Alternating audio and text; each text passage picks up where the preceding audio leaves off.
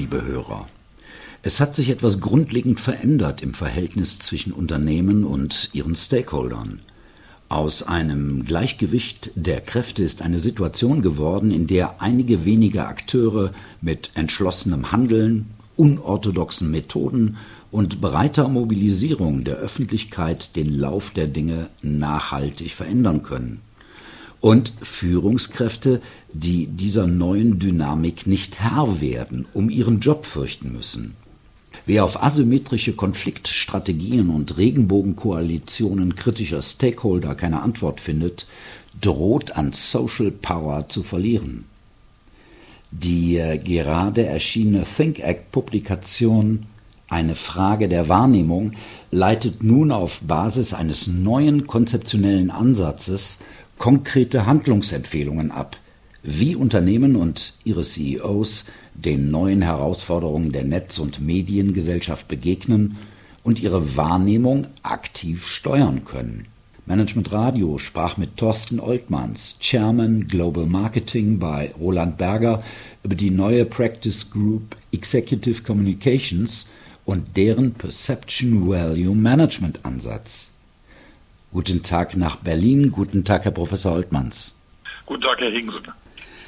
Herr Oltmanns, Ihre letztjährige Studie Perception Beats Performance hat gezeigt, dass die Karriere von CEOs heute stärker von der Wahrnehmung durch relevante Stakeholder als durch ihre eigentliche Leistung geprägt wird. Was hat sich verändert? Verändert hat sich wahnsinnig viel. Am Ende bedeutet ähm, der Medienwandel, den wir sehen und die zunehmende Macht von kleinen, wichtigen Einflussgruppen, dass Manager noch mehr als früher darauf achten müssen, nicht nur gute Sachen zu machen, sondern die guten Sachen auch gut zu erklären und gut rüberzubringen und vor allen Dingen für ihre Positionen zu werben. Wir können im Grunde sagen, eigentlich nähern wir uns ein bisschen sozusagen einer politischen Logik, wenn Sie so wollen. Leute, die gute Leistungen äh, verbringen, müssen die auch öffentlich so darstellen, dass große Mehrheit von Leuten erkennt, dass das gut war und sich damit dagegen schützen, dass eine kleine Minderheit von lauten Menschen gute Leistungen schlecht macht. Wie kann denn die strategische Kommunikation zu einem Führungsinstrument werden?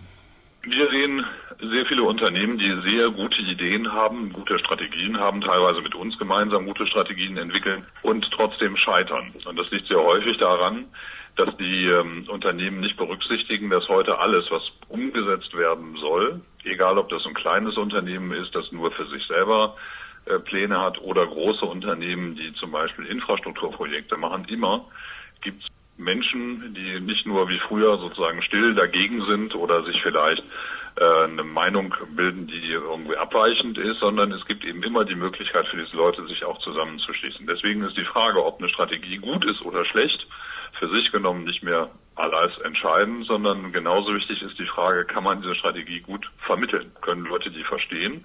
Und welche Leute werden sich im Zweifel da aufgerufen fühlen, auf diese Strategie so zu reagieren, dass sie möglicherweise die Ziele des Unternehmens konterkarieren. Das heißt, wenn man heute vernünftig eine Strategie machen will und die auch umsetzen will, muss man von vornherein mit überlegen, welche Stakeholdergruppen, welche Anspruchsgruppen werden sich wahrscheinlich durch diese Pläne aufgerufen fühlen zu protestieren.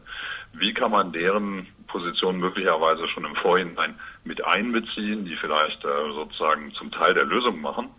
Und auf der anderen Seite muss man sich überlegen, wie kriegt man das, was man vorhat, eigentlich so erklärt, dass die Menschen, die es nicht nur verstehen, sondern auch in irgendeiner Form unterstützen wollen. Das muss im Grunde schon in den Strategiebildungsprozess mit rein, damit äh, man im Grunde nicht Gefahr läuft, jetzt erst irgendwie Ideen auszuarbeiten, die dann am Ende wahrscheinlich diesen Prozess gar nicht überleben. Das heißt, am Ende ist es eine ganz nüchterne Frage der Betriebswirtschaft. Mhm. Je schneller ich diese strategische Kommunikation sozusagen einbeziehe, desto schneller bin ich am Ende auch mit meinen Plänen am Erfolg.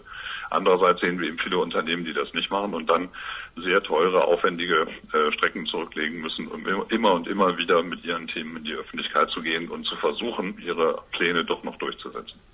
Stichwort wie die Menschen die Dinge verstehen. Erfolg scheint äh, heute vor allem eine Frage der Wahrnehmung zu sein. Welche Chancen ergeben sich denn äh, nun aus dem Ansatz des Perception Value Management?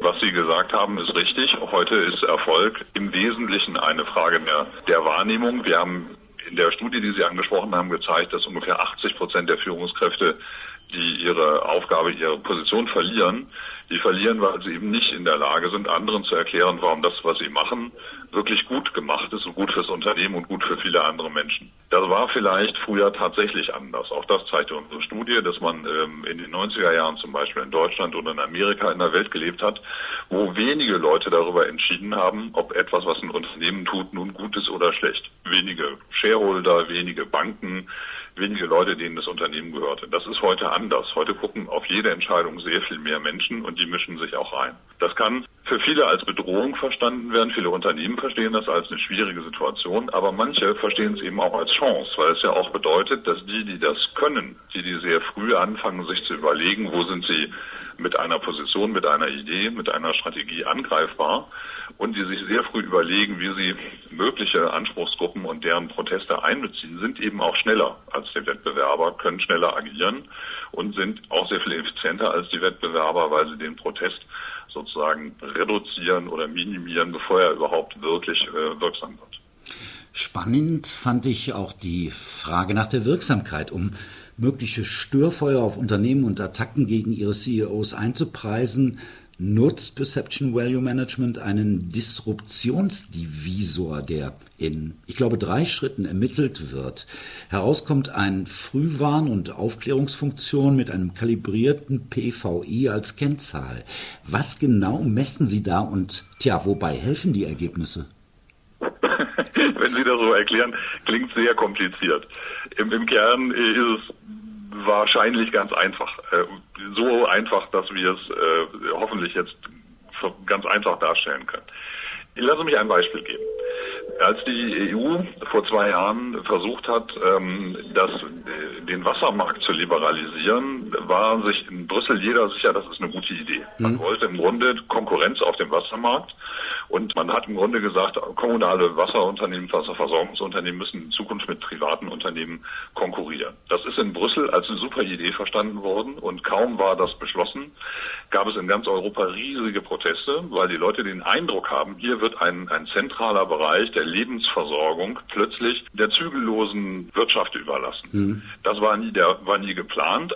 Dieses Missverständnis vor allen Dingen war naheliegend. Deswegen war es so ärgerlich, dass die EU das übersehen hat. Man hätte im Grunde relativ einfach mit einer Stakeholder-Analyse und mit unserem Ansatz feststellen können, dass es einige hochbetroffene Interessengruppen gibt, die das nutzen würden, um ihre eigenen Interessen stärker zu positionieren. Denn die, die da Proteste gemacht haben, waren zum Beispiel die Verbände, die kommunale Wirtschafts- äh, und Wasserversorgungswerke unterstützt haben. Das ist absehbar und in vielen Bereichen kann man sich eigentlich vorher sehr genau überlegen, welche Stakeholder werden welches Thema aufgreifen, warum werden sie das tun und mit welcher Vehemenz werden sie das tun und werden sie das eher auf einer personalisierten Ebene tun und Menschen persönlich angreifen, zum Beispiel CEOs, oder werden Sie das eher auf einer allgemeinen Ebene tun, wie zum Beispiel im Fall der EU und versuchen, ein Gesetz gar, gar nicht erst entstehen zu lassen?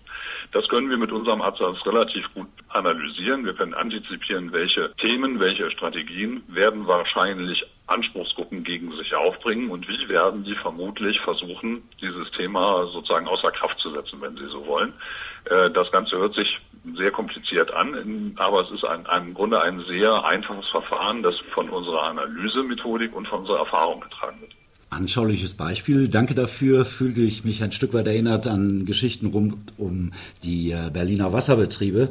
Zum äh, guten Schluss noch die Frage.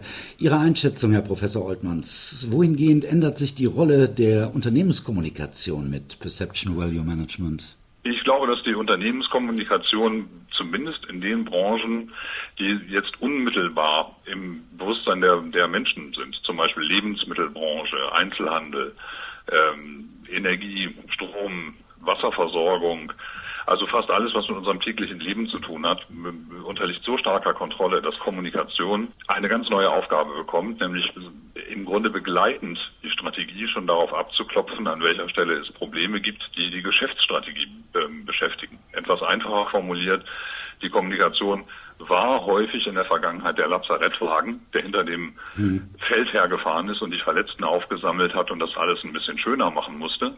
Die Kommunikation wird jetzt zu einer strategischen Größe, die einfach vorne im Führungsstand mit dabei sein muss, um zu verhindern, dass zu viele Leute hinterher im Lazarettwagen praktisch Platz finden müssen. Das ist, glaube ich, der große Rollenwechsel der Kommunikation und den werden wir in den nächsten Jahren noch viel stärker erleben, als sich das jetzt schon andeutet. Es hat sich etwas grundlegend verändert im Verhältnis zwischen Unternehmen und ihren Stakeholdern.